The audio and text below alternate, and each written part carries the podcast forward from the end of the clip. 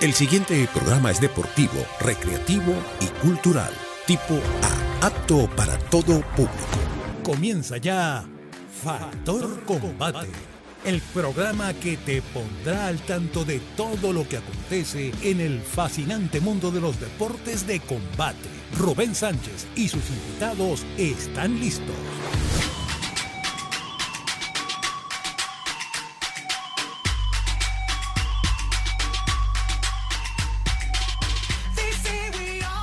Amigos, muy buenos días, sean todos bienvenidos una vez más a su programa favorito de todos los deportes de contacto, Factor Combate, por aquí, por la primera FM deportiva de Venezuela, PMP Sport 899 FM, quien tiene el gusto de hablarles, el samurái de la radio, Rubén Darío Sánchez, y el día de hoy, bueno, vamos con todo el panorama informativo de los deportes que tanto nos apasionan, como son todos los deportes de contacto. Sin embargo, bueno, vamos primero a presentar al staff que me va a estar acompañando el día de hoy. Bueno, staff de lujo, que es un gustazo tenerlo todas las semanas. Y bueno, iniciamos con Rubén Sánchez Padre. Rubén, muy buenos días, ¿qué tal todo? Ok, no, no. buenos días, Samurai. Bienvenidos todos eh, nuestros radioescuchas a hoy, el día de la radio, Samurai. Felicitaciones a todos los que hacemos radio, a todo el equipo de PNP Sport. Y bueno, Samurai, hoy con muchas noticias, Samurai.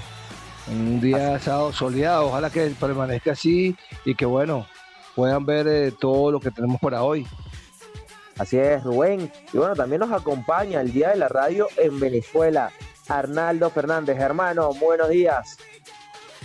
Buenos días, Rubén, Rubén Padre, ¿cómo están todos por acá? Bueno, contento de estar nuevamente por acá en Factor Combate por PIP Sports. Hoy un día muy especial, como lo mencionaban, el día de la radio en Venezuela.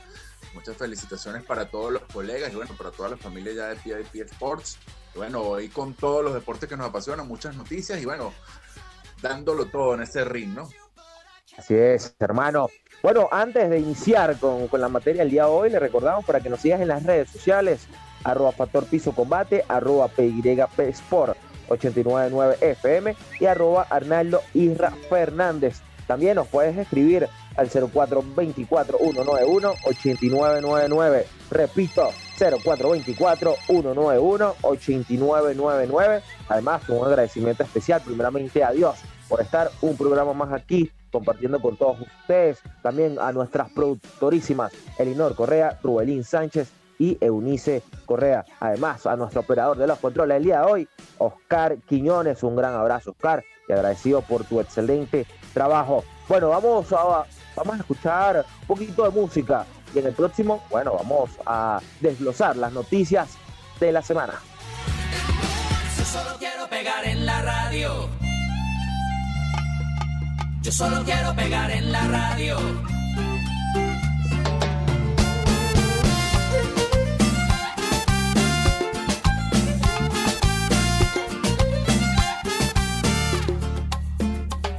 Estoy ya cansado de estar endeudado, de verte sufriendo por cada centavo. Dejémoslo todo y vámonos para Miami. Voy a lo que voy, a volverme famoso, a la vida de artista de canciones, tener ilusiones que rompan 10.000 corazones. Yo solo quiero pegar en la radio para ganar mi primer millón. Para comprarte una casa grande en donde quepa tu corazón. Yo solo quiero que la gente cante por todos lados esta canción. Desde San Juan hasta Barranquilla, desde Sevilla hasta Nueva York.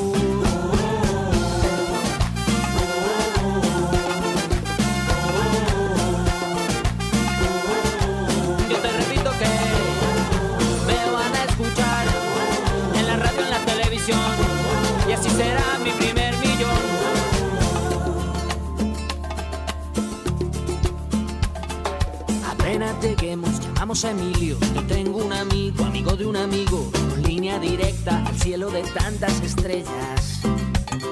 Después andaremos de aquí para allá con Paulina Rubio y Alejandro Sanz. Tranquila, querida, Paulina solo es una amiga. Yo solo quiero pegar en la radio para ganar mi primer millón. Para comprarte una casa grande en donde quepa tu corazón. Yo solo quiero que la gente Kabul hasta Curazao, desde el Callao hasta Panamá. Yo solo quiero pegar en la radio para ganar mi primer millón.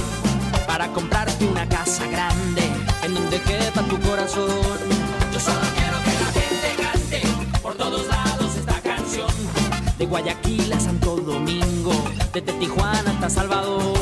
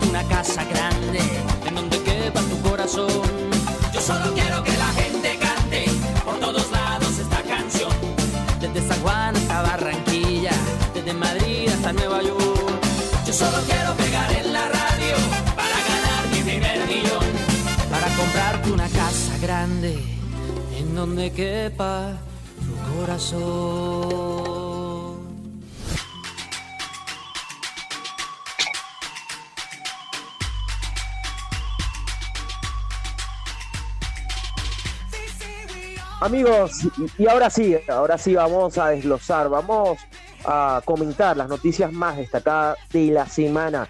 Bueno, iniciamos, Arnaldo, Rubén y amigos que nos escuchan el día de hoy por la primera FM Deportiva de Venezuela, Sport 899 FM.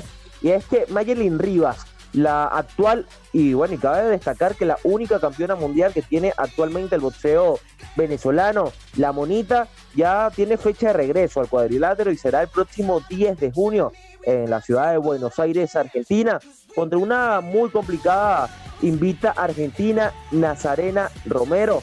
Esto va a ser para, para defender el título Super Gallo del de- bueno, el que actualmente posee la venezolana en la Asociación Mundial de Boxeo. Una dura pelea que va a tener Mayelen Rivas. Eh, recordemos, Rubén y amigos que nos escuchan el día de hoy, que bueno, que la monita no ha estado muy activa en el cuadrilátero, cuestión que también juega en contra, ¿no? Porque no es lo mismo tener eh, cada cuatro meses un, un combate. Y bueno, ella regresa después de casi un año, ¿no? E- Ese, ese cambio tan radical, el boxeo cambia, también la edad pega, la inactividad también pega. Entonces, bueno, vamos a ver cómo vamos a encontrar a, a Rivas en este regreso, que también es una reactivación en general, ¿no? Del boxeo venezolano, que incentiva y que, bueno, que hace pensar que Mayelin podría estar en las grandes carteleras del boxeo femenino, ¿no, Rubén? Bueno, Samurai, eh, yo creo que en esta oportunidad Mayerly, Mayerly Rivas, la moneta Rivas, tiene la posibilidad de defender con bien su título. Aunque bueno, la catamarqueña Romero este, tiene una, una pegada muy fuerte, una pegada fortísima. De hecho, lo demostró con, con su, su anterior pelea. Este, yo creo que sí tiene bastante chance o sea, tiene mucho Sánchez, perdón, este, la monita, porque a pesar de que ha estado inactiva en, en los combates, ella ha, ha, ha- ha estado en el gimnasio todo el tiempo, Samurai. Ella no ha dejado de entrenar, ella sigue entrenando, ella, está bastante activa en, el cuadrilátero. No se ha podido topar, eso sí, no ha podido topar. No ha podido, este, tiene, tiene mucho tiempo fuera del ensogado, pero estoy seguro que no, no lo va a tener tan fuerte, pues ella también tiene su pegada, pero bueno, le digo, la, lo, que dicen la Capricho Romero va a estar este, bastante fuerte para esta pelea. Es una, una contrincante de, buena pegada. Pero bueno, yo, como te digo, la monita tiene con que se ha mantenido activa en el entrenamiento, que eso es lo importante. Así, así es, Rubén. Bueno, recordemos que ya Mayelin tiene 35 años de edad, Arnaldo, con un récord importante, 17 victorias, 4 derrotas, 2 empates, 11 por la vía del knockout. Sin embargo, un, dato aquí importante que nada más en los últimos 5 eh, años se ha subido en tres ocasiones al cuadrilátero, o sea que un promedio muy bajo, ¿no? Porque ni, una por año, o sea que algo bastante bajo y más para ser una campeona mundial de, de la AMB. Sí, este, primero que todo quiero, quiero hablar de eso, que no, yo no entiendo los criterios de, la AMB para darle los combates a Mayerlin, porque es una campeona igual que otras, y hemos visto campeonas en otras categorías, en otros pesos, que defienden constantemente su título. Entonces yo no entiendo por qué Mayerlin ha, tenido tan pocas peleas. Es algo que de verdad a mí no se me pasa por la cabeza una explicación de esto, ¿no? no Para mí no tiene, no tiene mucho sentido, ¿no? Y lo, digo con toda sinceridad es bueno y juega mucho a su favor lo que está diciendo Rubén, que Mayerling no se ha bajado de, los gimnasios, eh, siempre ha estado entrenando, ha estado aquí en Venezuela, ha estado en Argentina, no me equivoco, si no me equivoco, estuvo en Colombia un tiempo también, pero esperando, esperando siempre esa oportunidad para defender el título. Lo que tú estabas diciendo es muy cierto, este, un año inactiva, cambia el boxeo, aumenta la edad, eh, el rival es más fuerte, este rival creo que no, no, no ha tenido la, inactividad que ha tenido Mayerlin para nada. De hecho, lo decía Rubén, estuvo en su último combate, demostró su poderío. Es una, es una muchacha que tiene una gran pegada. Esto puede ser algo en contra, ¿no? Sin embargo, nosotros confiamos en, la, en el talento de la monita, en el talento de Mayerlin, que es una chama que siempre va para adelante, siempre tiene su mente positiva, siempre, ha luchado contra todas las adversidades, eso me consta, y siempre se ha levantado. Y tiene el poder y tiene la, la capacidad de salir victoriosa en esta contienda, aunque es cuesta arriba, a mi entender es cuesta arriba porque va a pelear contra una Argentina en su casa.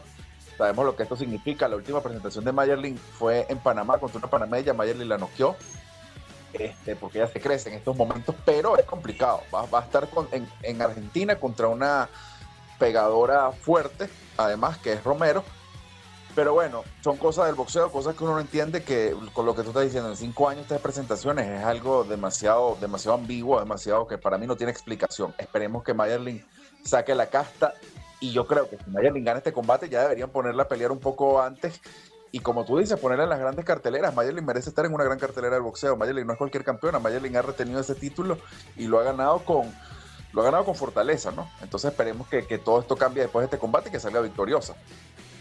Ojo, claro, y, también Arnaldo, eh, teniendo como referencia la promotora, ¿no? Macroboxing, que, que, que, es la que, la que dirige la carrera de en Rivas, y bueno, que también debería estar una cartelera grande, ¿no? Y obviamente tiene la calidad para hacerlo. Y bueno, eh, Nazarena Romero, por su parte, tiene un récord de 3 y 0 y 7 por la vía del knockout. Entonces va a ser una pelea bonita, ¿no? La que vamos a tener el próximo 10 de junio en la ciudad de Buenos Aires, Argentina. Ahora saltamos eh, Rubén, Arnaldo y amigos que nos escuchan el día de hoy. Ah, también al regreso de Triple C, Carlitos Cañizales regresa también en esa misma cartelera de, de a las drogas que está respaldada por la Asociación Mundial de Boxeo. Se va a enfrentar contra también un experimentado Daniel Mataleón, que, bueno, que también hay que, hay que decirlo, eh, varios rumores que, han comentado que Mataleón, eh, Matellón, eh, corrijo, eh, ha, querido alejarse de este combate, sabe que es muy complicado, también, también se sabe que quien gane este combate puede ser un retador obligatorio, ¿no? Para el título eh, mundial de, esta categoría, del, Mosca. Entonces, bueno, Carlos Cañizales tiene la, posibilidad en sus manos, eh, Arnaldo, de quizás volver, ¿no? De, de, ir otra vez por ese tan ansiado pelea por el título es, uno de los, es una de las grandes noticias. Es una de las grandes noticias para Venezuela el regreso de Cañizales. Yo creo que para mí sigue siendo uno de los mejores boxeadores que tenemos en el país. Y yo creo que esta pelea la debería ganar sin ningún tipo de problema. Ojo, es, mi, mi, percepción allí. Ojalá que se dé. Y, no lo digo solamente con, con el corazón ni, ni por ser venezolano, sino que de verdad que yo creo que el talento de Cañizales es grande. Y su regreso yo creo que es, es una de las mejores noticias para el boxeo y lo vamos a ver ahí triunfando y Dios mediante lo, lo estaremos viendo también defendiendo, buscando, mejor dicho, eh, la corona mundial, retomando esa corona mundial que tuvo en, alguna, en alguna oportunidad. Y bueno, repito, es una de las grandes noticias porque para mí Cañizales es de los mejores peleadores que tenemos aquí en nuestro país. Sí, ojo, ayer en un live estaba hablando con el capitán Gabriel Maestre y, él, y él expresó que uno de los boxeadores venezolanos actualmente que, que con más alternativas o con más posibilidades de alcanzar el título mundial y, comentó que es Cañizales, pues, por, el talento, por lo que ha demostrado, también porque para él eh, Cañizales está por encima de la categoría, pero bueno, lamentablemente eh, una desconcentración le quitó ese tan ansiado, o bueno, ese, ese título mundial mini mosca, ¿no? Corrijo, no era no es mosca, sino mini mosca. Y bueno, por último, Cañizales cuenta con un récord de 25 y 1 y 19 por la vía del knockout. Y bueno, mientras que el cubano cuenta con un récord importante de 13 victorias, 0 derrotas y 2 empates. Y, y eso, de esas 13 victorias, 7 han sido por la vía del knockout. Ahora bueno, ahora pasamos, eh, Rubén, al, al, combate del día hoy, ¿no? A ese a, ese duelo de ajedrez, como lo han denominado, entre David Haney versus Basil Lomachenko, una, una pelea que lo han denominado como un juego de ajedrez por cómo va a ser la estrategia, por eh, dos pugilistas bastante técnicos, eh, bastante eh, meticulosos a la hora de pelear y que bueno, que va a ser un, un show boxístico, ¿no? Que lo han denominado de esta manera. David Haney, 24 años de edad, actual campeón de las 135 libras, mientras que encontramos al retador de 35 años de edad, que quizás ya está más cerca del retiro que del resurgir de su carrera. Sin embargo, este combate puede definir un poco el rumbo de los dos, ¿no?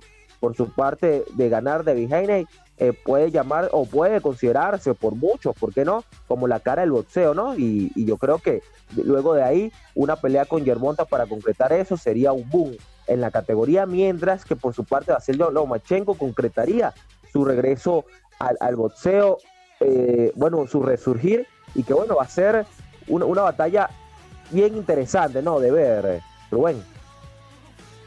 Bueno, yo, yo creo que esto, aparte que es una guerra estratégica, estrategia samurai, creo que es una guerra de, técnico-táctica. Sin embargo, eh, yo creo que va a ser un buen espectáculo. Dios permita que este, gane el mejor y que se imponga lo que es la, supremacía, la superioridad del, del mejor boxeador y no pase lo que ocurrió anteriormente con el venezolano Barroso.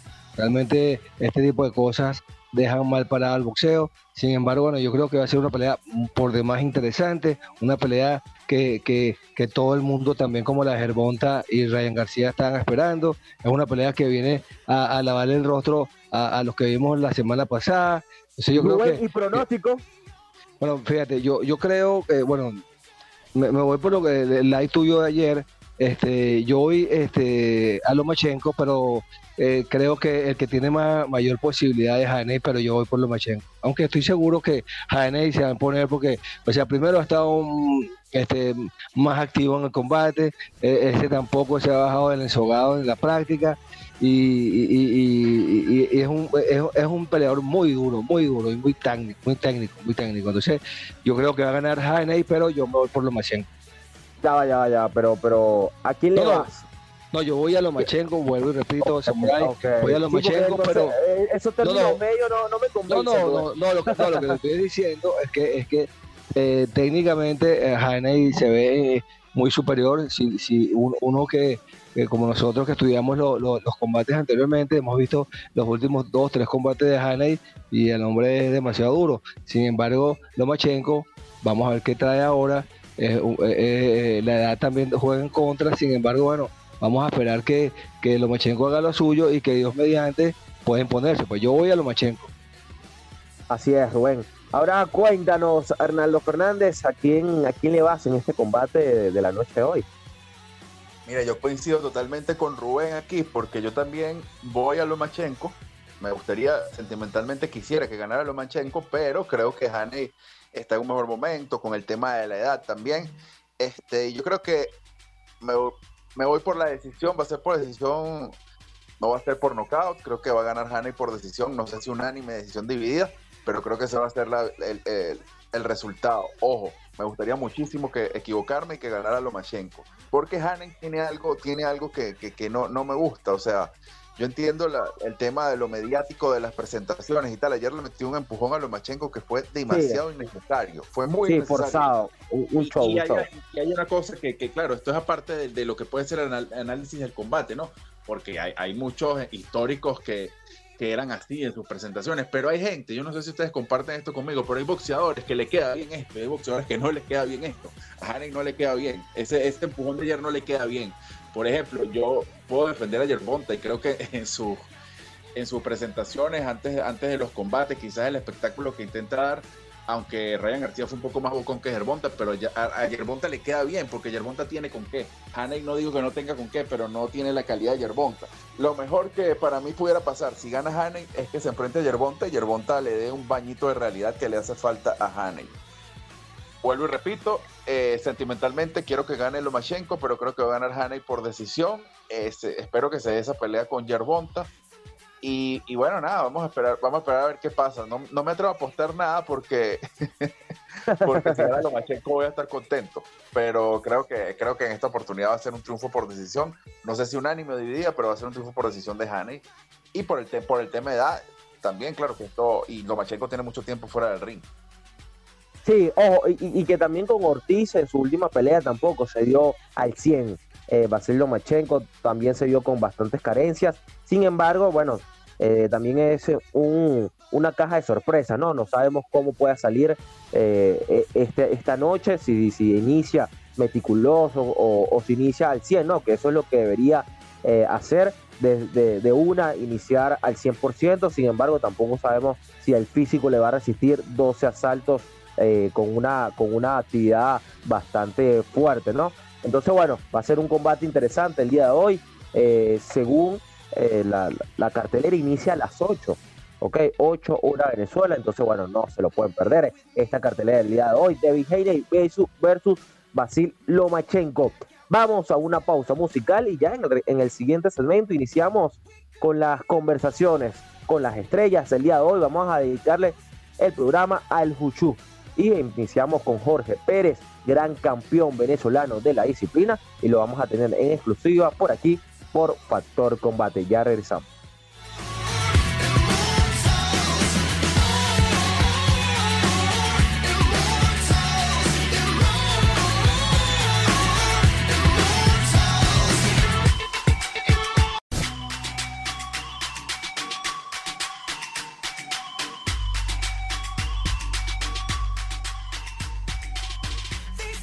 Amigos, y ya regresamos una vez más a su programa favorito de todos los deportes de contacto, Factor Combate, por aquí, por la primera FM Deportiva de Venezuela, Sport 899 FM. bueno, te recordamos para que nos sigas en las redes sociales como arroba Factor Piso Combate, arroba PYP Sport 899 FM y arroba Arnaldo Isra Fernández. Ahora sí, vamos a iniciar con la primera conversa el día de hoy, en exclusiva por Factor Combate, y es con el campeón de Juchu venezolano, con la selección nacional de Venezuela en los Estados Unidos y con la selección nacional de los Estados Unidos. Y estamos hablando de Jorge Pérez. Maestro, bienvenido a Factor Combate. Le habla Rubén Sánchez. Hola Rubén, ¿cómo estás? Muchas gracias por la invitación al programa. Arnaldo, ¿qué tal? ¿Cómo se encuentran? Muy bien, Master, muy bien, gracias a Dios. Y bueno, agradecerle a usted por aceptar la invitación y bueno, por estar aquí hablando de lo que nos apasiona y el día de hoy el Juchu que le vamos a dedicar a este programa al Juchu porque es una disciplina que creemos que tiene muchísima historia en Venezuela, pero que bueno, por múltiples circunstancias no se ha difundido como es y por aquí lo vamos a hacer, Master. Sin embargo, quisiéramos iniciar hablando de su canal de YouTube que también en pro a difundir la disciplina, también eh, hizo esta iniciativa de crear un canal de YouTube para hablar del Juchu y háblenos un poco de, bueno, de esa difusión que le ha dado a través también de su larga experiencia en la disciplina y que, bueno, que también ha, calado en diferentes segmentos, en diferentes personas y que, bueno, que también le ha entusiasmado a la práctica de esta bella disciplina. Por supuesto que sí, bueno, este canal está reciente, saliendo apenas el día de ayer Eh, he subido el primer video explicando qué es lo que es el canal. Se llama Utan Shaolin Kung Fu.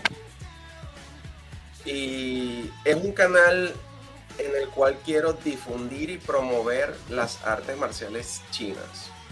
Eh, yo tengo 33 años practicando y aprendiendo uh, kung fu. Empecé apenas cuando tenía 5 años de edad. Y si les hablo un poco del nombre, eh, podría también, podría la audiencia entender por qué, por qué el nombre y, la escuela donde yo aprendí Kung Fu se llama Shaolin Kung Fu, la danza del dragón. Entonces quise extraer ese Shaolin Kung Fu de, la, de, ese nombre, a pesar de que nosotros no hacemos eh, el estilo Shaolin que se ve sobre todo en las películas y de los que son los templos Shaolin, eso no es lo que nosotros practicamos, pero ese fue el nombre que se le dio a la escuela al, inicio. Y lo que es la parte de Utan, Utan es, se puede explicar de manera sencilla como un linaje que fue creado por el gran maestro Liu Yun Chao, que ya eh, no está con nosotros. Murió en, temprano en los años 90. Pero para que tengan una idea, el gran maestro Liu Yun Chao es probablemente el maestro más reconocido de la historia moderna del kung fu hoy en día. Eh, él era, en, resumen, fue más o menos como un agente 007 en Taiwán. Él era el, guardaespaldas de, de, lo que era el Kuomintang en ese momento, cuando el, el partido del Kuomintang viaja de China a, Taiwán, él era parte de, los guardaespaldas ¿no? del comité.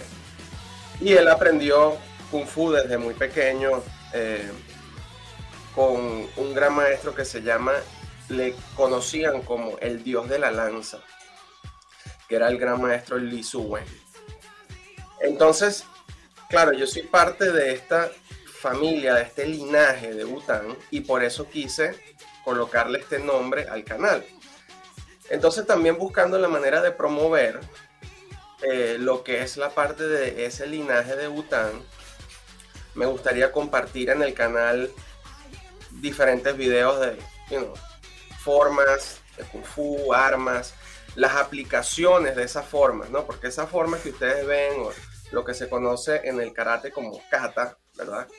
Todas esas formas en el Kung Fu se le conoce como Tao Lu tienen una aplicación. Entonces, eso quisiera difundirlo también en el canal. Y otra parte muy importante es, quiero que el canal sea un espacio para que la familia de Bután se conozca a nivel mundial. Yo no conocía prácticamente a nadie de la familia de Bután afuera de, Venezuela, sino hasta hace mucho, hasta hace muy poco. Entonces quiero entrevistar en, el canal, de hecho ya he contactado a varios, eh, son primos marciales, ¿verdad? De esta familia, de este linaje.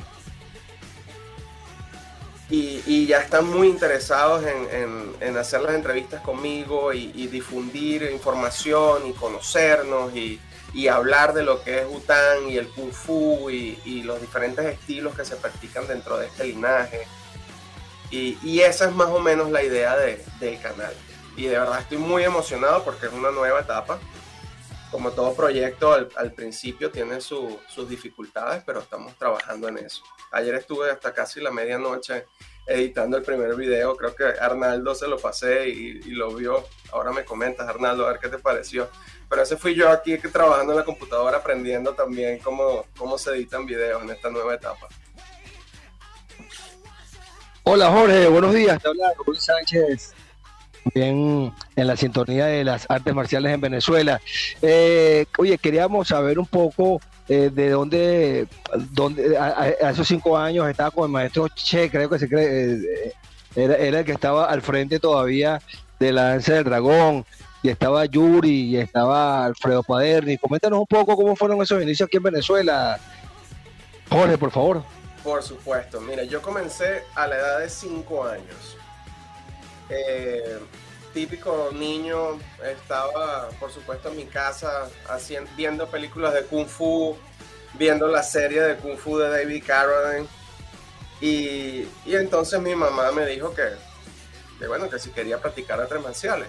Entonces empezamos en, esa búsqueda de, de, escuelas y estilos y diferentes artes marciales.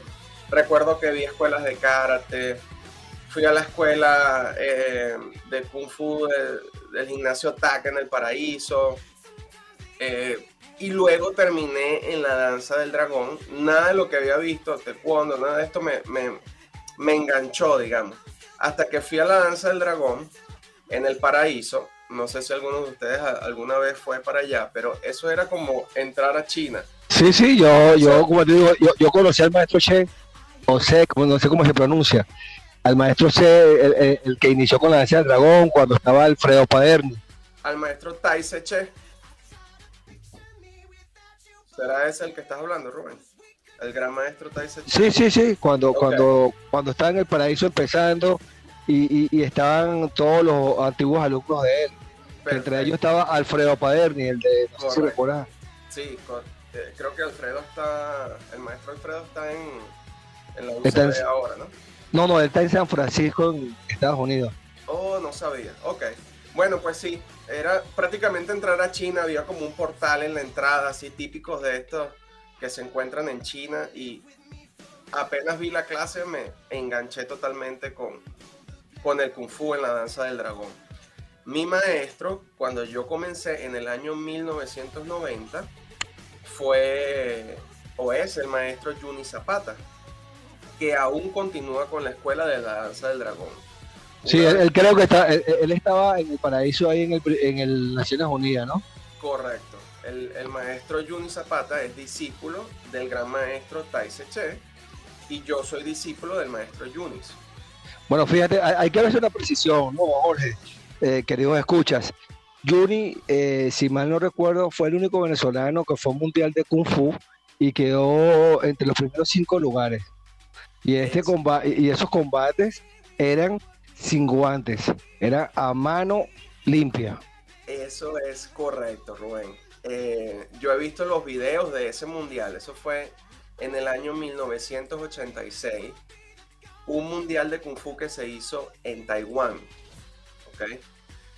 Y efectivamente allí la gente peleaba sin casco, sí, prácticamente sin guantes, tenían era como unos guantecitos de tela que apenas le protegía y ni siquiera las manos. así era como, como peleaba. Era prácticamente un, UFC en esa época, pero sin la parte de sumisión, ¿ok? Porque las peleas de Kung no tienen sumisión en el, en el piso. Pero habían proyecciones, golpes a la cara, eh, valían knockouts. Eh, y Juni quedó en, si mal no recuerdo, en segundo lugar eh, debido a una descalificación en la, en la final con, con, un peleador de Francia. Que bueno, que es una anécdota. Eh, el maestro Juni se encontró con ese peleador de Francia en el Mundial de Macao en el año 2005, cuando le tocó a él llevar a unos alumnos y a unos atletas de Venezuela para ese mundial. Y este maestro francés vio a Yunis y lo reconoció y llegaron las cámaras y entrevistaron al maestro Juni Zapata y mira, sí, yo peleé con él eh, y el, este maestro francés todavía tiene la cicatriz de, los golpes que le dio Juni en, la cara y los mostraba en la cámara y esta persona súper súper contento, ¿no? De ver a, a Juni, imagínate, tantos años después, ¿no? Desde el 1986 a 2005. Oye, qué bien, mano. Qué bien. Ahora, eh, vale decir, Jorge, que está, está Juni y está Yuri. Correcto. dos maestros también de, la danza del dragón. El maestro Yuri Jiménez eh, fue uno también de los encargados cuando el, gran maestro Che se va de Venezuela y regresa a Taiwán. El maestro Juni Zapata y el maestro Yuri Jiménez se quedan con lo que fue la escuela y continúan dando clases en esa quinta en el paraíso. Así es. Ellos ambos son discípulos del gran maestro Taise Che. Así, así es, eh, Jorge. Bueno, vamos a una pausa musical y en el próximo segmento vamos a seguir hablando de la historia del Juchu venezolano. Ya regresamos.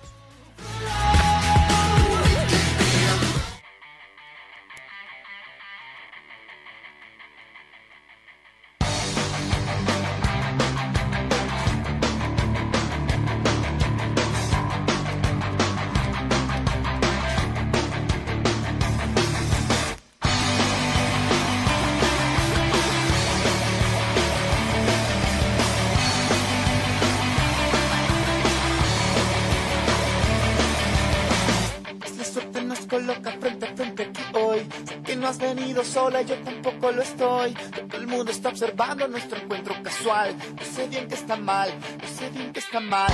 la música tan alta no hay comunicación. Que no vamos a algún sitio donde estemos mejor. Si nos desaparecemos de este evento social. Puedes ver que me brillan los ojos. Te veo en 10 minutos en el fondo de los sanitarios. Nuestro encuentro es justo y necesario. No soporto tenerte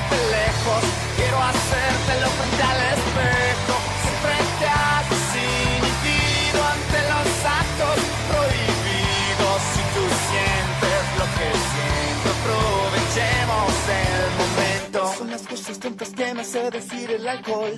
No puedo sino pedirte mil veces perdón. Además, en algún sitio alguien te debe esperar. Te quiero atrasar. Te quiero atrasar. Parecería justo que alguien que está bien cuando estuvimos juntos lo pasamos muy bien. Teniéndote tan cerca reconozco el olor la parte de atrás de tu cuello. Te veo en 10 minutos en el fondo de los sanitarios. Nuestro encuentro es justo y necesario. Soporto tenerte lejos. Quiero hacértelo frente al espejo. Siempre te has inhibido ante los actos prohibidos. Si tú sientes lo que siento, aprovechemos el momento. No tengo que hablar y no tienes que hablar por una medianoche mágica. Cuando te atreves a arriesgar. Sé que tienes tu vida muy lejos de la mía. Soy un momento nada más. Si parpadeas ya no estás.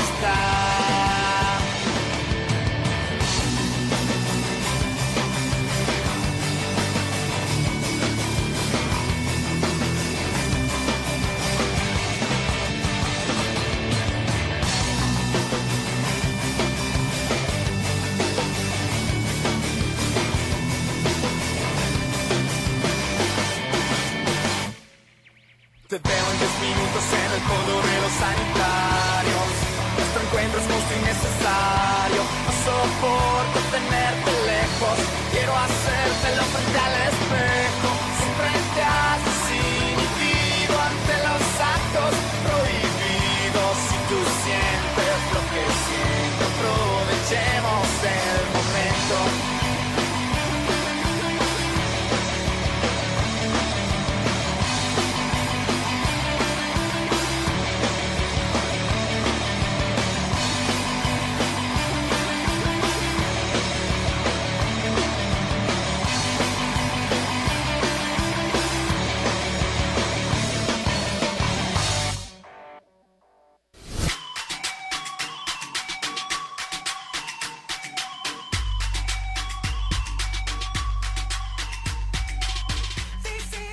Amigos, ya regresamos una vez más a su programa Factor Combate. Y bueno, habíamos eh, dejado una pregunta. Estamos hablando claramente con el maestro de Juchu, Jorge Pérez.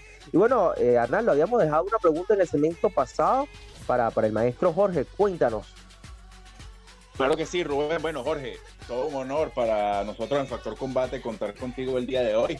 Este, bueno, Sabemos, Jorge, que además de, todas estas anécdotas del Kung Fu, sabemos que eres campeón mundial representando a Venezuela y también has logrado medallas representando a Estados Unidos. Cuéntanos un poco acerca de esas, esas sensaciones, ¿no? Esas sensaciones de ser campeón mundial con, con tu país, lograr medalla también con otro país que también es como tu, es, tu segundo país, obviamente. Cuéntanos un poco esas sensaciones y ese orgullo, ¿no? Porque, porque lograr esto no es, no es sencillo. Además, Jorge, lo hablábamos la semana pasada, creo que son 38 años ya y sigues haciendo los entrenamientos con la selección de Estados Unidos y compitiendo allí por llegar al, equipo uno siempre y rodeado de muchos jóvenes, ¿no? Cuéntanos un poco también esa experiencia, esas sensaciones y esa, y esa manera, cómo te nutres de esa, de esa juventud ahora y cómo ayudas tú a esa futura generación del Wushu. Por supuesto. Eh, tengo desde el año probablemente 97 participando en campeonatos internacionales de, Kung Fu, representando por supuesto a Venezuela. El primero fue un sudamericano que se realizó en Venezuela en el año 97, en Aragua. Obtuve dos medallas de oro. Eso me dio la oportunidad de, digamos, pertenecer a la selección de Venezuela a partir de ese año. El año siguiente viajamos a Canadá, obtuve dos medallas de oro y una de plata en el Campeonato Panamericano de Kung Fu en Canadá. Luego hubo un campeonato internacional eh, prácticamente sudamericano en Colombia el año siguiente, 99. Y luego todas esas, esas experiencias a nivel internacional me fueron, por supuesto, ayudando, eh, nutriéndome para lo que se venía después, ¿no? Eh, participé en mi primer campeonato mundial de Kung Fu tradicional. Cabe destacar que es el único campeonato mundial de Kung Fu tradicional avalado por la Federación Internacional de Wushu. Eso fue en el año 2006 con Venezuela. Y allí obtuve mis dos primeras medallas de oro en ese campeonato mundial. He participado en un total de cinco campeonatos mundiales de Kung Fu tradicional y tengo un total de 12 medallas. Participé en el 2006, 2008, 2010 y 2012 con Venezuela y luego, bueno, por otras razones, terminé en los Estados Unidos y entro a la selección de los Estados Unidos de Kung Fu a través de sus campeonatos eh, nacionales clasificatorios, digamos. Participé como cualquier otra persona eh, por los caminos regulares, entro a la selección de Estados Unidos y se presenta el campeonato mundial. Nuevamente estos los realizan en, en China. Y participé con Estados Unidos en el año 2017 en Xiyang, China, y obtuve una medalla de plata y una medalla de bronce. ¿okay? Cabe destacar que después de todos estos años, prácticamente ya mi último mundial, obtuve la mejor puntuación de toda mi carrera deportiva en, la modalidad de forma y no obtuve medalla de oro probablemente por unas cuatro décimas y la perdí frente al contendiente de China, si no me equivoco, o Rusia. Eh, obtuve 9.14, algo así, eh, de puntuación en, esa, en ese campeonato. Por supuesto, súper orgulloso del del trabajo que se realizó para eso, ¿no? Así es, así es. Ok, ajá, te escuchamos, Jorge, disculpa. Eh, sí, iba, iba a culminar con, con el hecho de que ahora sigo, digamos, un poco retirado de las competencias, pero me mantengo en la selección nacional de los Estados Unidos y, el último campeonato que participé fue en noviembre del año pasado en uno de estos nacionales donde ellos clasifican a la selección y obtuve medalla de oro en mi categoría y lo que está comentando Arnaldo que es algo muy curioso que me está pasando ahorita. Ya yo voy a cumplir 39 años.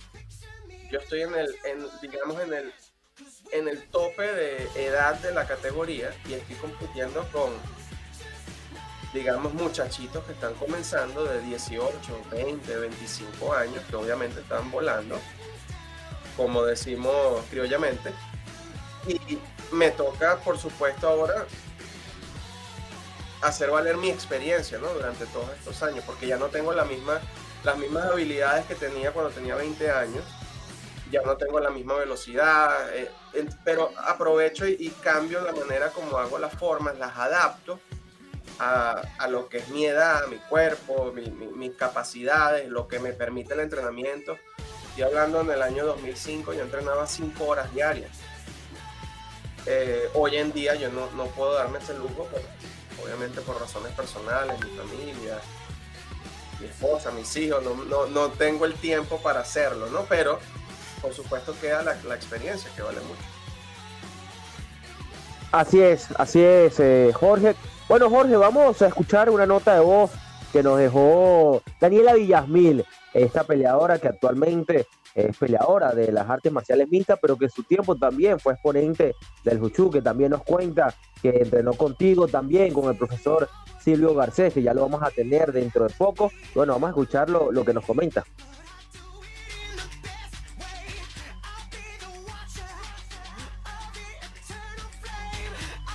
Hola, hola, mis amigos de Factor Combate. Por aquí Daniela Villasmil. Eh, no, no pude contener la emoción cuando vi los posts de, de dos grandes personas este, del Wushu venezolano, como lo es Silvio Garcés y Jorge Pérez. De verdad que me emocionó mucho, no, no, no sabes la felicidad que me da saber que dos personas tan importantes en el Wushu venezolano em, estén eh, hablando sobre la experiencia y, sobre todo con, compartiendo eso con todos, ¿no? Eh, te puedo decir que, los conozco hace muchísimo tiempo. Eh, estaba muy pequeña en la danza del dragón, que es mi escuela de, mis raíces que nunca la olvido con mi profesor Juni Zapata en las Naciones Unidas. Y de verdad que mm, nunca, nunca olvido mis raíces, de donde vengo. Para mí el wushu es eh, lo que me ha llevado todo este, este nivel eh, deportivo que tengo ahora, eso fue lo que me impulsó eh, para pelear, para estar acá.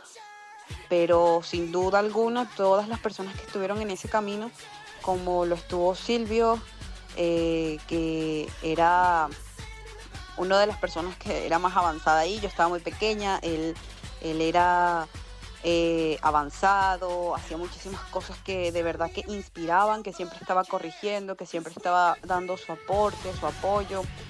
Eh, y también Jorge Pérez, que era mi compañero, claro, eh, yo era más pequeña, él era ya adulto o juvenil, yo estaba niña.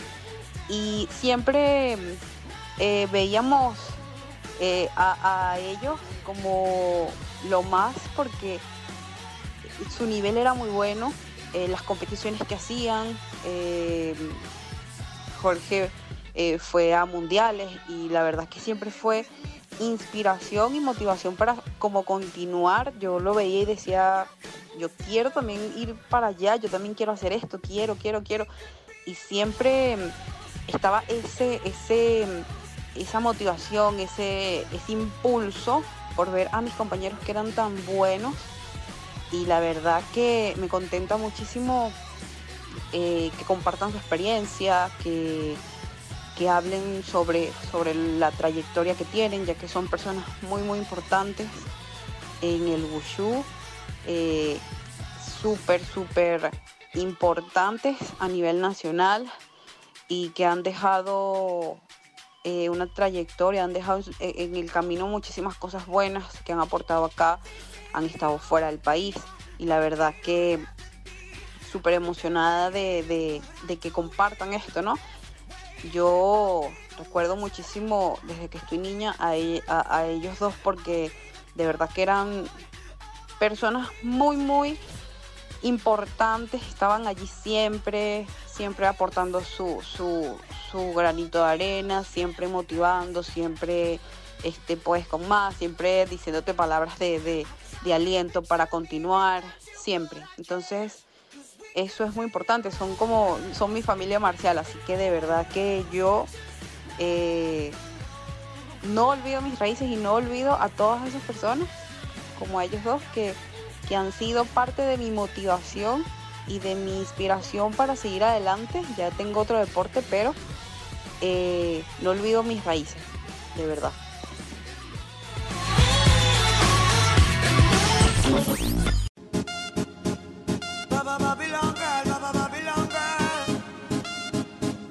Para todos aquellos amores que, que fueron obligados a ser separados.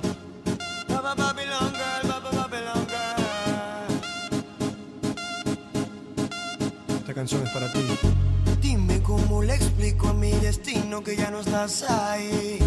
Dime cómo guardé para desprenderme de este frenesí locura que siento por ti, con esta química que haces en mí.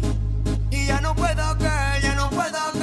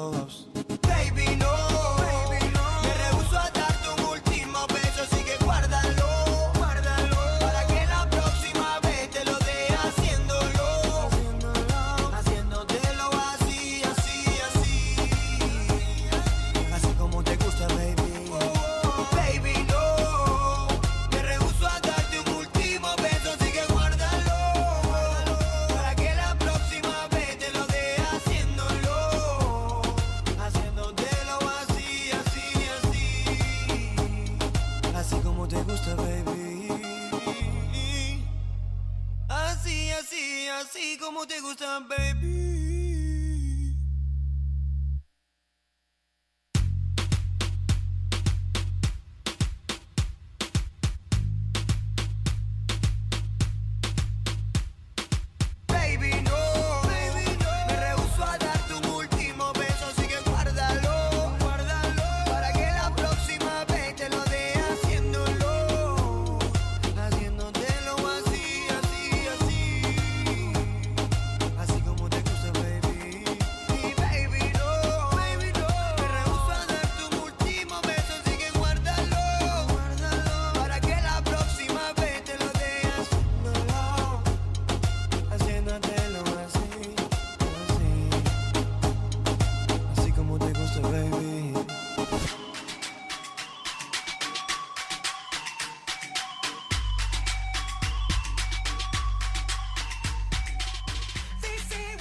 Amigos, y ya regresamos una vez más a tu programa favorito de todos los deportes de contacto, Factor Combate, por aquí, por la primera FM deportiva de Venezuela, por 899 FM.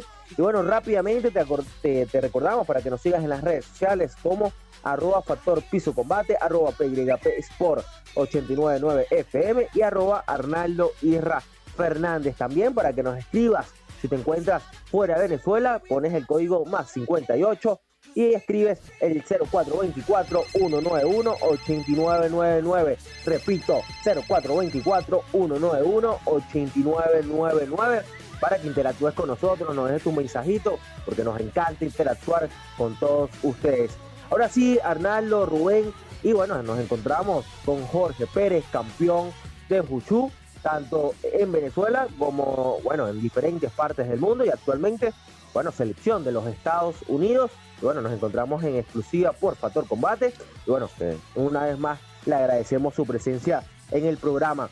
Y bueno, Jorge, continuamos en esta, en esta parte del programa. Bueno, hablando un poco de, lo que eh, luego de, que, publicamos el flyer promocional, muchísima gente nos preguntó referente a que, bueno, ¿qué, representa, no? ¿Qué, ¿Qué enseñanza da la práctica del Juchu? Sabemos que es un arte marcial, siempre las artes marciales no, no, no tan solo es la parte física, sino también todo, todo lo, que representa, ¿no? Eh, el autocontrol, todo lo, que, lo que va con esta parte física. Entonces, bueno, háblanos un poco de esa enseñanza, ¿no? Que, que deja el, el Juchu, bueno, tanto para los jóvenes como para los, los adultos? Bueno, yo comenzaría por la parte de la salud, ¿ok? Eh, como cualquier deporte o disciplina eh, o arte marcial, eh, los beneficios en, la salud son infinitos. La disciplina que el arte marcial como el wushu genera en ti es invaluable. Eh, todos los valores dentro de lo que es el kung fu, dependiendo por supuesto de, quién sea tu maestro, eh, por ejemplo los valores de la familia, el respeto hacia tus compañeros, eh, como dije, la disciplina, la constancia, ¿ok? Todos estos valores tú luego los vas a extrapolar a tu vida personal. Entonces las personas, voy a hablar por supuesto por mí, pero eh, la mayoría de las personas que hacen artes marciales obtienen estos beneficios de, lo que es el arte marcial. las artes marciales nacieron, digamos, en, lo que es la, parte de la milicia, ¿no? de los militares. Y como todos sabemos, los militares son muy disciplinados y tienen ciertas reglas y, por eso eso se extrapoló a lo que fueron las artes marciales. Y hoy en día, por supuesto, eh, cualquier persona que practique artes marciales lo, va a, lo va a ver de esa manera. Yo quería hacer una, una aclaratoria antes que termine el programa. Yo yo no me considero un maestro del kung fu, ¿no? Y eso es una, cuestión que puede ser para algunos semántica, pero para mí yo considero que un maestro es, es una palabra muy, muy grande. Y a pesar de que yo tengo 33 años en esto, he sido campeón mundial, he participado en cualquier cantidad de eventos internacionales y tengo una trayectoria y todo esto, yo no me considero un maestro hay un término en el kung fu que se usa para este caso, por ejemplo, que se llama, se le conoce como Lao Shi. Lao Shi es como un instructor, ¿verdad? Un practicante que enseña, que, difunde. Y, eso es lo que yo me considero. Yo me considero un Lao Shi dentro del, del Kung Fu. Algunos me considerarán un maestro, pero yo dentro de mi perspectiva de lo que es un maestro, de lo que yo considero que es un maestro, que es una persona que debe tener conocimiento tanto en el área teórica como práctica de la disciplina, de la filosofía y el porqué y, la, y el origen y el estilo y, todos estos conocimientos, yo, a mí me falta todavía alcanzarlo. Y eso estoy haciendo una transición ahorita en esta nueva etapa, que estoy dejando las competencias a un lado para ir en esa búsqueda del conocimiento. Y entonces quería hacer la aclaratoria, eh, Rubén, para la audiencia y para todos los que nos están escuchando y sobre todo mis compañeros y, y todo lo que es la familia del Kung Fu también. Eh, excelente, Master. Igual, igual nosotros estamos, estamos seguros que hay muchos que, que, que, sí te consideran que eres un maestro y sabemos que hablas desde la humildad y desde esa experiencia que te ha dado, que te ha dado el, el, Wushu, Jorge. Y hablando precisamente de esta experiencia, para ir cerrando la entrevista, quiero hacerte una, una pregunta que es muy importante. Ese chamo, Jorge Pérez, que veía esta serie de Kung Fu y que, y que lo llevó a, llegar a la, danza del, del, dragón con Juni Zapata a tu corte edad los cinco años, si te, si te trasladas a esa época y te ves ahora en Estados Unidos, ingresando a la selección, todos los logros eh, y toda esa sabiduría que te da el Wushu. Cuéntanos qué, cómo ha sido esa evolución y cómo, cuál ha sido ese cambio desde ese chamo que quería entrar a la escuela del Wushu a un Jorge Pérez ya realizado, digamos, ¿no? En el deporte y en camino, según tus palabras, a ser un maestro, aunque sabemos que muchas personas ya consideran que eres un maestro, pero ¿cómo ha sido ese cambio y cómo ha sido esa evolución? Mira, lo, eh, voy a comenzar diciendo que lo, si lo volvería a hacer mil y una vez más. Eh, buscar el kung fu, llevar ese kung fu a, mi vida y, practicar y aprender y, todo esto. Ha sido un camino con altos y bajos, ¿verdad? Eh, yo, mucha gente no sabe esto, yo tengo dos operaciones de columna. La primera vez que yo me operé la columna fue en el año 2002. y yo visité cinco médicos y los cinco médicos prácticamente me dijeron que yo no iba a poder seguir practicando kung fu. Imagínate decirle a un muchacho de 18 años que está comenzando su carrera en las artes marciales prácticamente, a pesar de que ya tenía 13 años compitiendo y ya había ganado eventos internacionales. Pero que me, que me hubiesen dicho eso lo que hizo fue motivarme a, buscar, seguir buscando opiniones profesionales para operarme. Conseguí un doctor que se llama Eduardo Arroyo, excelente doctor, y gracias a ese doctor yo estoy hoy aquí donde estoy. Tuve una operación de hernia discal en el año 2002, pero eso no me detuvo. Ya yo al, antes del año, ya yo estaba compitiendo nuevamente en el Kung Fu. Luego de que cinco médicos me habían dicho de que no lo iba a poder hacer y lo hice. Entonces, participar en campeonatos mundiales, tener una vida de, atleta dentro del kung fu con dos operaciones de columna, eso dice mucho de ti como persona. Y es que uno nunca debe de dejar de luchar por sus sueños y no debe haber obstáculos para que tú puedas vencer esos problemas que se te presentan en la vida y obtener y llegar y lograr las metas que tú te quieres trazar ha sido un camino, como te digo, muy fuerte. Eh, luego en el año 2005 me fracturó el brazo. Para los que nos están escuchando, señores, la, el evento nacional más importante del deporte en Venezuela se llaman los Juegos Nacionales. ¿Ok? En el año 2003 el Wushu entró a los Juegos Nacionales y yo me lo perdí por mi operación de columna. Estaba muy reciente. No pude participar. Luego en el año 2005 me vuelvo a fracturar, me fractura esta, en esta, vez el brazo y me iba a perder los Juegos Nacionales. Busqué al doctor y le dije, doctor, yo, necesito participar, eso, eso es la competencia más importante de Venezuela, yo, yo necesito estar ahí. Me sometí a una cirugía, me coloqué una placa y cinco tornillos en mi brazo para poder subirme a pelear en los Juegos Nacionales Andes 2005 y obtuve medalla de plata con una fractura de menos de dos meses. Wow. Ok.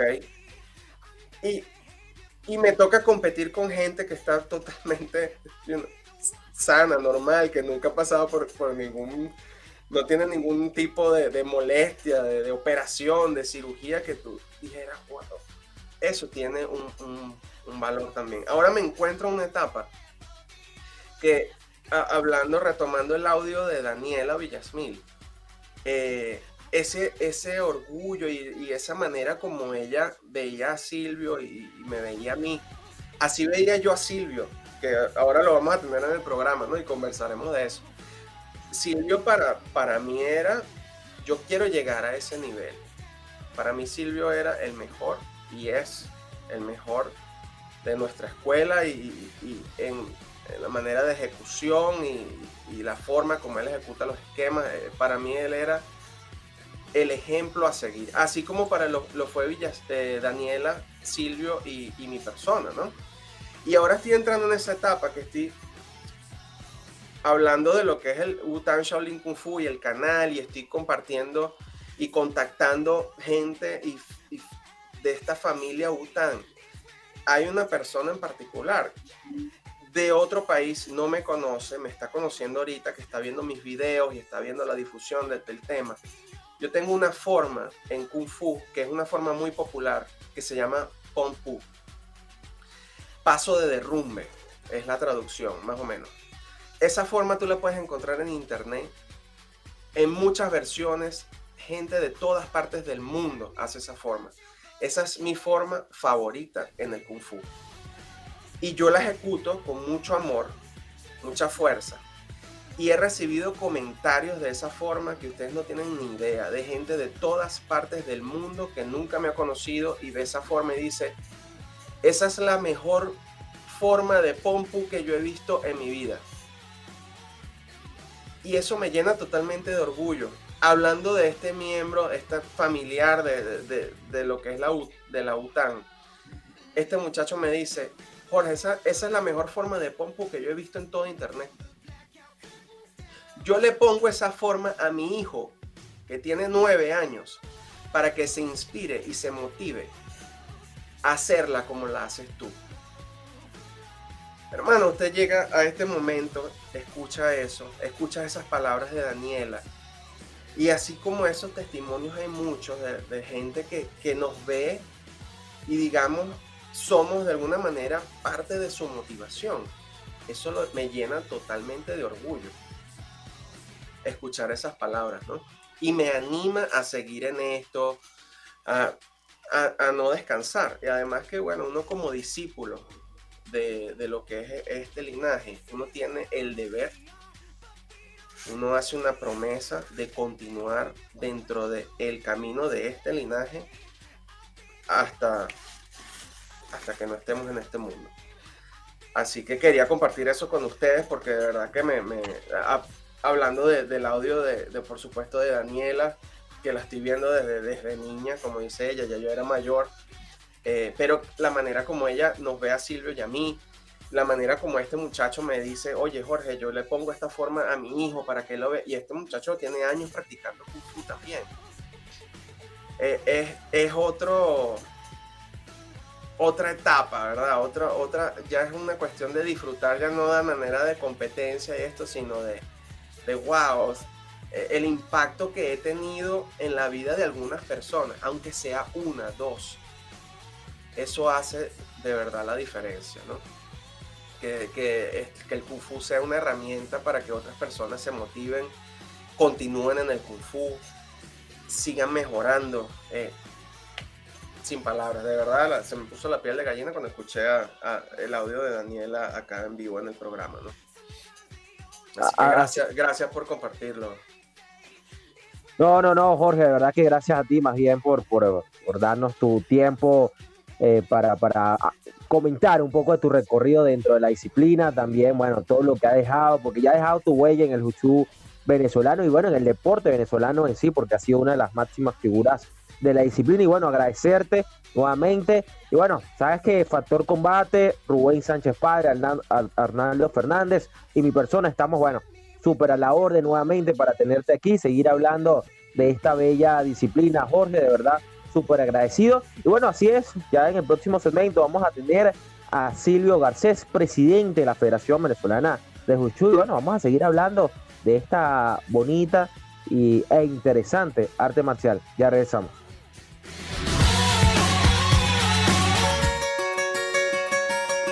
Un cerrar de ojos apareció tu cara sonriendo sin preocupación. Al despertar, la realidad me sacudió y comprendí que fue un sueño y que nunca estuviste aquí. Intento convencerme que encontraré la forma de olvidarte con otra mujer. Y en eso estoy.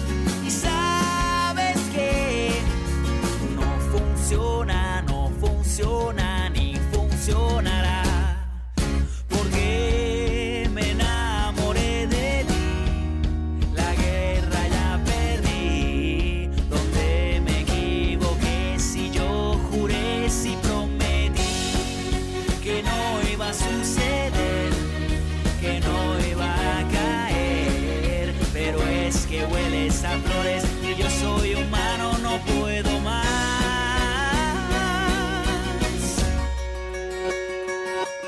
Creas que fue fácil dejarte ir. No hay día en la semana que no piense en ti. Yo sé que por televisión parece que solo miento y lo que yo sentía por ti fue una ilusión. No supe explicarte que mi intención nunca fue apartarte y no tuve opción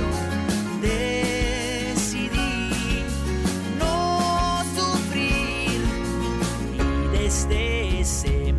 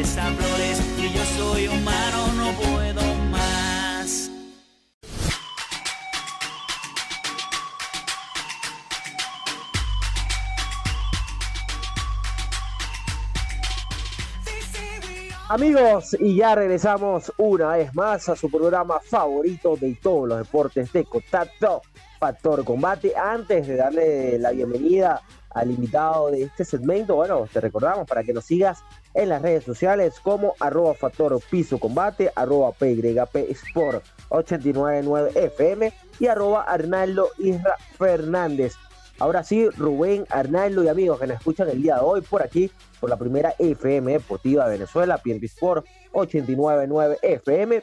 Vamos a darle la bienvenida al presidente de la Federación Venezolana de Juchú, al profesor Silvio Garcés. Profesor, bienvenido a Factor Combate. ¿Cómo está? ¿Qué tal, Rubén? ¿Cómo están? ¿Me escuchan bien? Sí, perfecto, maestro. ¿Me escuchan bien, Rubén? Sí, sí, sí, sí. ¿Qué tal, Armando? ¿Qué tal, Rubén? ¿Cómo están? Saludos a todos tus ¿Cómo radioescuchas. No, gracias maestro, gracias por, por aceptar la invitación. Entendemos que está en múltiples tareas, pero bueno, gracias por, por habilitar un tiempo para nosotros. Y bueno, quisiéramos iniciar, eh, eh, profesor Silvio, hablando de la actuación del Juchú venezolano en los Juegos del Alba, ¿no? Una disciplina que quizás no, no se ve eh, comúnmente en, esto, en, estos Juegos multidisciplinarios, pero en esta ocasión estuvo fue una disciplina que causó revuelo, porque bueno, eh, muchos o quizás muchas personas no sabían que se practicaba aquí en Venezuela y que bueno, que estuviera presente en esta, en esta justa, de verdad que eh, es, es positivo, ¿no? Para, para la disciplina y para el crecimiento de ella en nuestro país. Bueno, este, primero que todo, de agradecerle al Ministerio del Deporte y al Instituto Nacional del Deporte por habernos convidado o invitado a ese evento tan importante para Venezuela, donde se hicieron citas múltiples deportes, ¿no? Para nosotros fue una oportunidad muy importante porque dio la oportunidad de que, como dices tú, la gente conociera el buchú que se hace aquí en Venezuela y nosotros nuevamente retomar nuestros espacios. El buchú en Venezuela tiene más de 40 años y este y bueno debido a las, situaciones que todos conocemos todos los deportes han sufrido algún ti- tipo de, de deserción de, pausa ¿ok? porque la gente ha dejado de competir etcétera por las situaciones que hemos tenido que vivir entre ellas el covid. Este, esto nos sirvió para dar un nuevo arranque a la, a la- disciplina para que la gente la viera.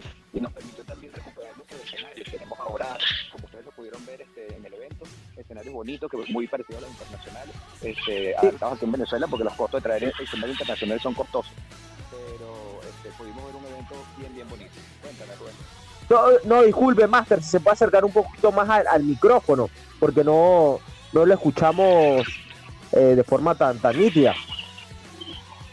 ok dame chance a ver si me escucha mejor ahorita Ah, ahora sí, ahora sí. ahora Ahora sí, ahora sí. Ajá, Ok, ¿qué- perfecto. qué- qué nos decía Master? Que, que bueno, que decía que primero agradecerle al Ministerio de este, y, a- y al IND por la oportunidad que nos dieron de participar en este evento tan importante para Venezuela. Creo que uno eh, están reiniciando, retomando lo que son eventos este, multideportivos aquí en Venezuela y nos dieron esa oportunidad. Y eso dio, dio, dio pie para que la gente, como dices tú, viera nuevamente el Buchú activo en Venezuela, ya que el Buchú es una actividad que tiene más de 40 años en Venezuela, ¿ok? Este, lo que pasa que, bueno, como todos hemos pasado por momentos difíciles en este país, entre ellos con la pandemia, hemos tenido que pausar algunas actividades, como muchos deportes lo han hecho. Entonces estamos retomando. Y esto nos sirvió también para que la gente, para poder actualizar nuestros escenarios, este, la plataforma, el tapete, y que la gente compitiera en, este, en espacios este, muy parecidos a los internacionales y, y se vio este, digamos, el trabajo que se viene haciendo y que se continúa haciendo, porque gracias a Dios, tanto entrenadores como atletas, como asociaciones siempre han estado trabajando con un poco de lentitud por el tema de pandemia, pero siempre ha estado trabajando y gracias a ello pudimos hacer el evento con la cantidad de atletas y con los jueces, pero también tenemos un grupo de jueces interesantes que han apostado por el país, se han quedado y se han mantenido activos, porque algunos se han tenido que retirar por cuestiones económicas, cuestiones familiares, pero muchos están ahí al pie del cañón, pues cuando necesiten y ahí vamos. Entonces eso es lo que ha logrado que la federación continúe. Así es. Ah, eh, eh, Chifu, buenos días. Dígame una cosa, ¿cómo fue la participación de los otros países? ¿Cómo, ¿Cuánto fue la cantidad de atletas que vino de afuera? ¿Cómo fue la participación? ¿Fue masiva? ¿Fue modesta? ¿Cómo, ¿Cuántos campeones obtuvimos en, estos juegos? Eh, ¿Qué tal la experiencia después de, cierto tiempo fuera de estas ligas? Fíjate, para, para el Wuchu este evento fue como una punta de lanza para empezar a, trabajar en el nivel del Caribe, a nivel sudamericano, que ya sigue trabajando. Pero como te dije, como es retomar las actividades. Con el Buchu vinieron solamente dos países, vino Cuba y Nicaragua.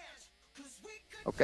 Y fueron un total de 27 medallas, 27 categorías, ¿no? 14, 27 categorías que fueron lidiadas, de las cuales Venezuela, de recuerdo, ganó 23 categorías. ¿Ok? 23, 24, no, 23 categorías de primer lugar.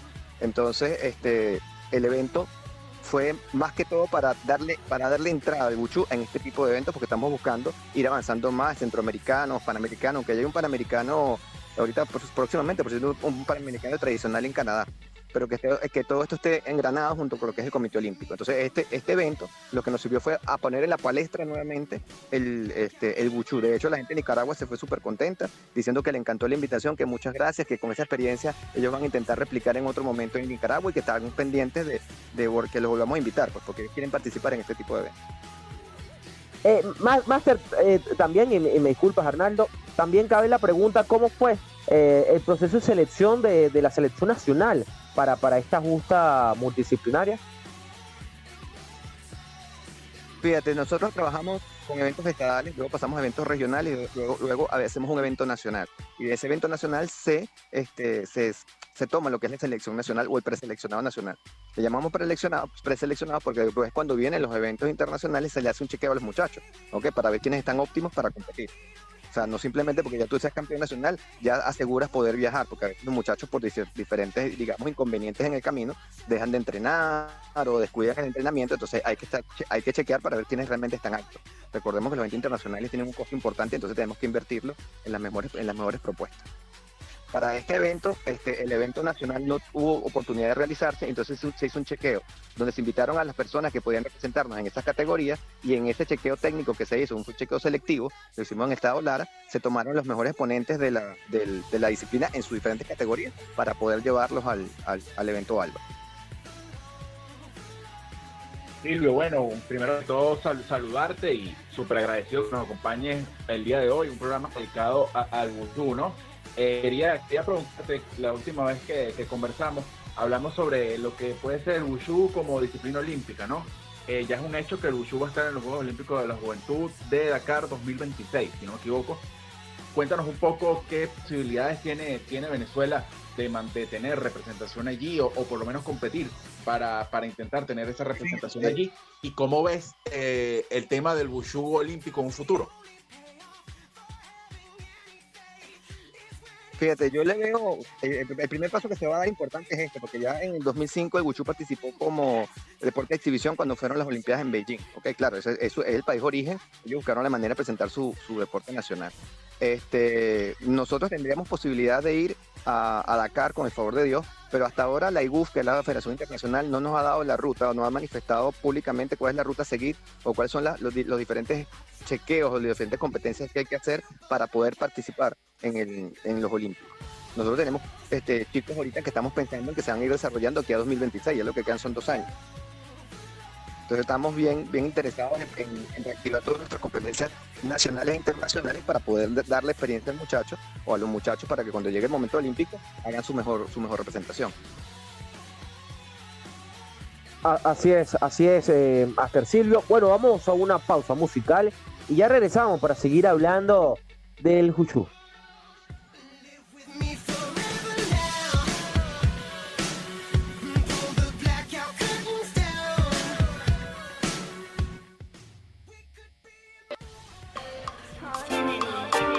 Después de tanto me buscas, ¿por qué será? ¿Por qué a mí? No te puedo decir sin contestar esa pregunta. ¿Qué es lo que quieres? ¿Qué necesidad es la que tienes para seducirme otra vez?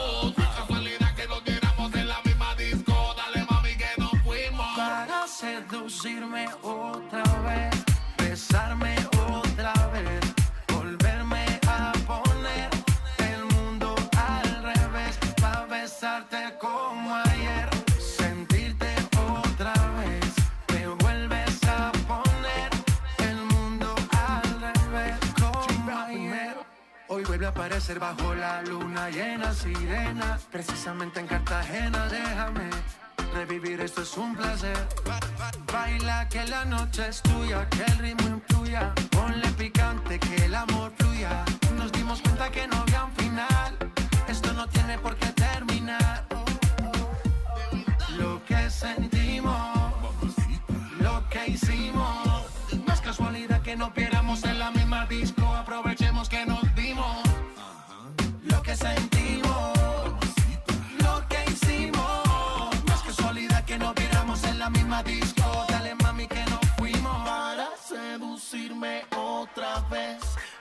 Besarme otra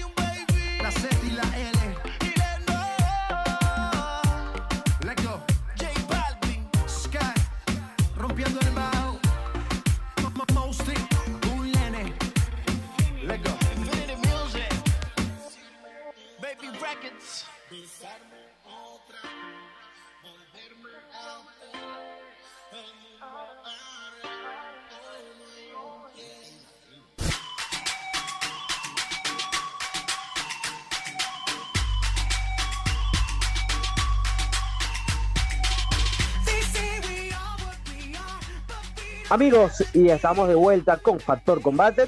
Bueno, estamos hablando con Silvio Garcés, presidente de la Federación Venezolana de Juju. Y bueno, me acompaña Rubén Sánchez Padre y Arnaldo Fernández.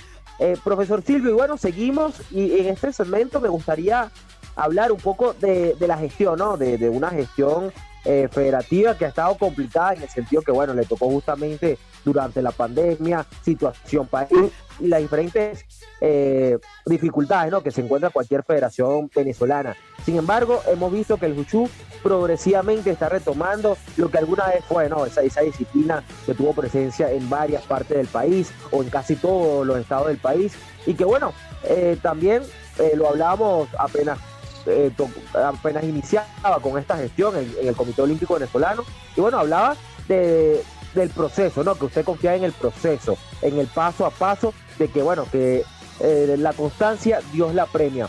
Ahora, eh, ya a mediados del 2023, ¿cómo va esa gestión de Silvio Garcés al frente de la Federación Venezolana de Juchú?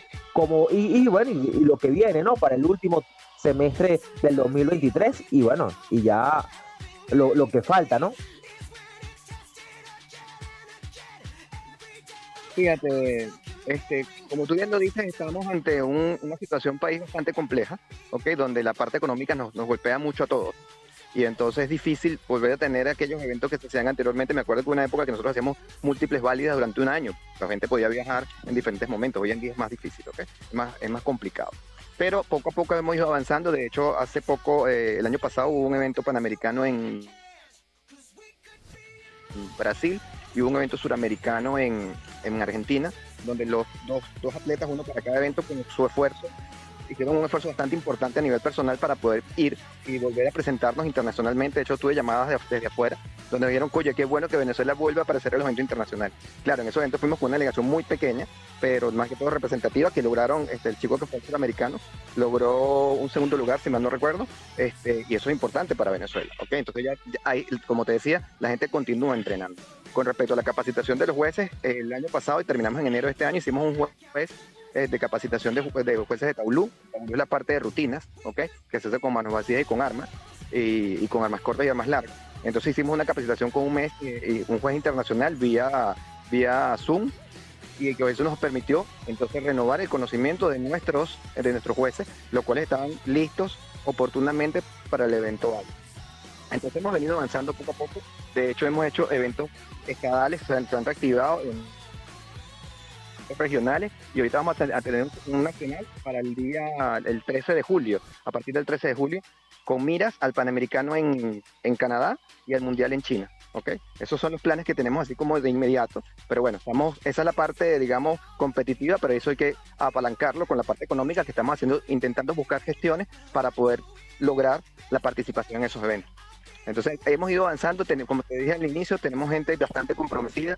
eh, el Bucho en Venezuela tiene 17 estados afiliados, o sea, que somos somos bastantes, casi que tenemos todo el país, y la gente constantemente estamos en comunicación, tenemos, hoy en día tenemos esta tecnología como WhatsApp, como Google Meet, como Zoom, y hemos ido poco a poco este, comunicándonos, pues, para ponernos al día y que todos los muchachos tengan la oportunidad de participar y buscar que la, disciplina vaya creciendo.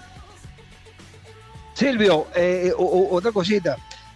¿Por qué, por qué ahora, eh, eh, anteriormente, uno veía las dos casas de Kung Fu, pero veía eh, ciertos clubes aislados de Kung Fu o de Wushu? Ahora no se observan. Nada más este, se sabe el TAC, la danza del dragón, eh, entiendo que no está funcionando ya. ¿Aló? ¿Aló?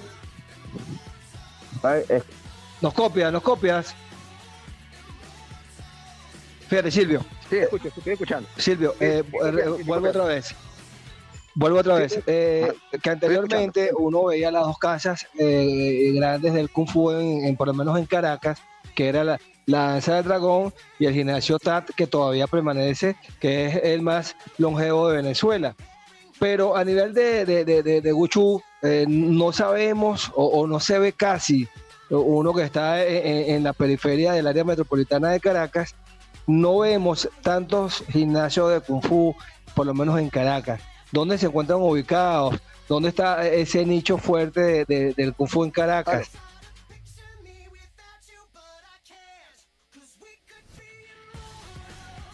Fíjate, este, eh, escuela de Kung Fu en Caracas, cuando tú nombraste, digamos, habían como cuatro, cuatro ramas principales, que fue el maestro Tafuchen, que era el gimnasio chino, que creo que si no me equivoco, comenzó aquí en Caracas.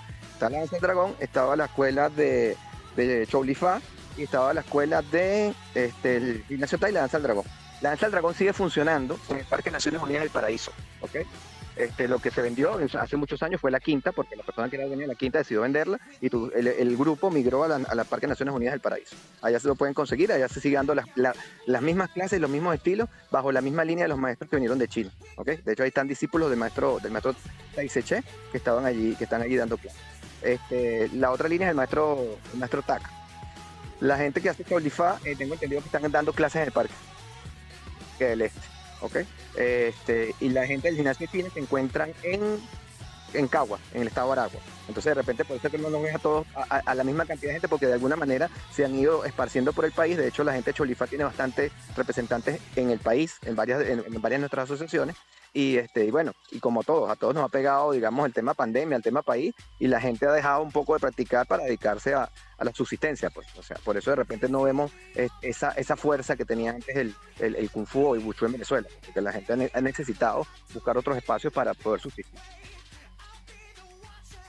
Silvio, y más, más allá de, de, de, esta- de la gestión y el, y el tema de los logros, las medallas, este, sabemos que el Wushu es una disciplina, es una disciplina que sirve hasta, hasta para la vida, ¿no? Para la vida propia, con su filosofía y toda su, su manera de ser.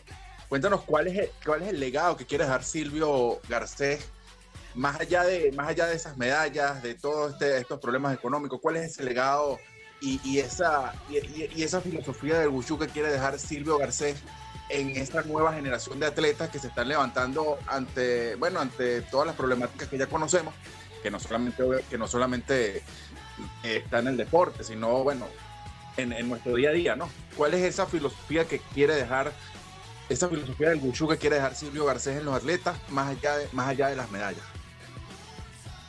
Fíjate, yo creo que la, la federación cumple un papel importante que yo creo que es una de las cosas que yo quiero hacer, es dejar una federación vigente y activa para que pueda continuar en el camino. Porque como bien decía, no recuerdo la persona que preguntó ahorita, el papá de Rubén, este Rubén papá, este, hubo una época donde eh, estaba muy de moda el tema de las artes marciales en el cine y demás, estaba la gente haciendo kung fu, había una holgura económica en el país y se creó todo este movimiento de artes marciales chinas en el país. Y ese gran movimiento de artes marciales chinas poco a poco se fue organizando y se convirtió en una federación.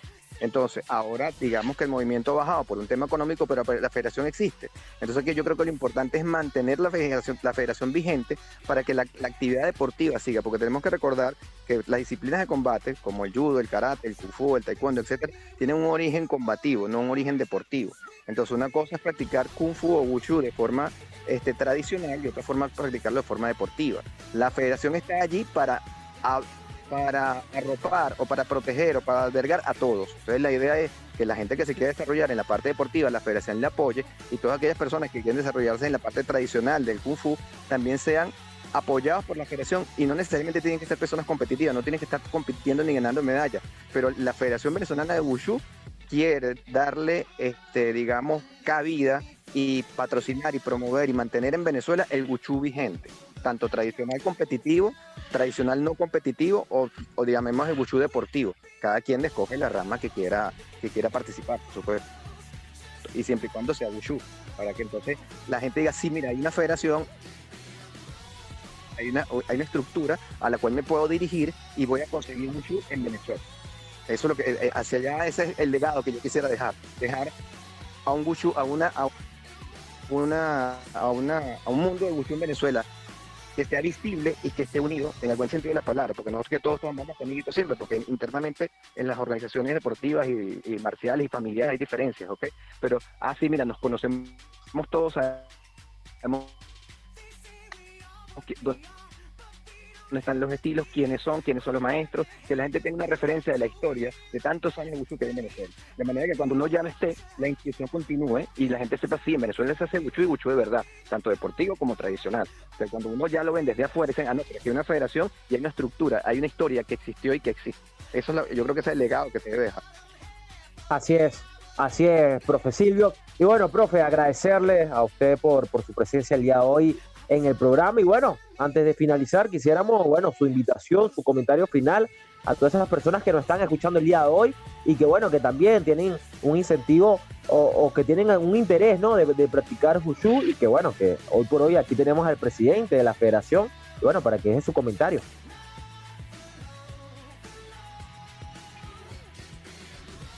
Eh, bueno, todas las personas que quieran eh, practicar Wushu, bienvenidos. Este, nos pueden eh, acceder a nosotros por medio de la página de Instagram. Tenemos una página que se llama, eh, una, una cuenta de Instagram que se llama Fede Wushu.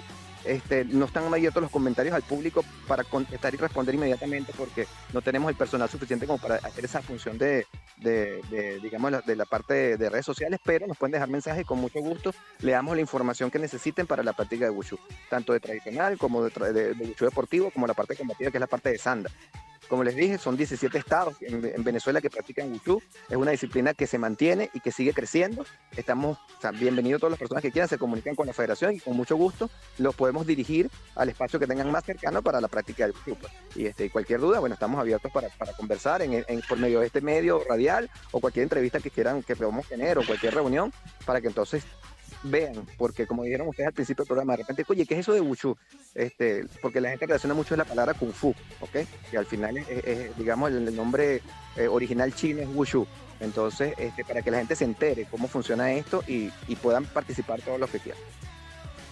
Así es, sí es, profe Silvio. Bueno, agradecerle a usted también, a, Jorge, que también estuvo el día de hoy en el programa. De verdad que dos grandes del fuchu venezolano y que, bueno, en exclusiva lo pudimos tener por Factor Combate. Y ahora sí, Arnaldo Rubén, nos despedimos del programa de hoy. Antes, bueno, agradecerle una vez más por sus intervenciones y, bueno, también déjenos su comentario final y bueno, a todas esas personas que nos están escuchando, Arnaldo. Bueno, un lujazo, un lujazo hoy. Silvio Garcés, presidente de la Federación Venezolana de Wushu. Jorge Pérez, campeón mundial de Wushu, sigue vigente allá en Estados Unidos. Un lujazo el programa el día de hoy. Bueno, nada, pedirnos, esperar, esperar contar con, esperar contar con su presencia todos los sábados de 9 a 11 de la mañana en Factor Combate. Y bueno, hoy, como lo dije, voy a Lomachenko, pero creo que gana Haney, ¿no? Así que no me atrevo a contar. Saludos a todos. Un abrazo, Arnaldo. Rubén, te Bueno, escuchamos. maestro Silvio, ma- maestro Jorge, gracias por eh, su atención al programa, gracias por participar en este conversatorio que nos nutre de los deportes que tienen mucha tradición en Venezuela, como es el Cuchú. Y bueno, esperamos tenerlo en otro momento donde sea más amplio esta conversación y podamos seguir conociendo en el interesante mundo del Cuchú. Para todos nuestros radioescuchas, Gracias por eh, estar consecuentemente todos los sábados y nos vemos el sábado que viene a partir de las 9 de la mañana. Samurai, un gran placer haber eh, compartido micrófono contigo. Feliz día de la radio a, todos los que nos gusta la radio y hasta luego. Rubén, agradecerte. Bueno, la invitación es para, bueno, como ya lo dijeron, el próximo sábado de 11, de 10, eh, disculpa, de, de 9 a a 11 de la mañana por aquí, por Factor Combate, para que nos sigan en las redes sociales, arroba Factor Piso Combate, arroba PYP Sport 899 FM y arroba Arnaldo Isra Fernández. También un saludo especial a Oscar Quiñones, que hace un trabajo extraordinario en los controles técnicos. Ahora sí, chao, chao. Hasta aquí, Factor Combate. La invitación es para la próxima semana, cuando Rubén Sánchez y sus invitados nos pongan al día con el acontecer de estos deportes cargados de adrenalina y siempre por la señal de PNP Sport 899, la primera FM deportiva de Venezuela.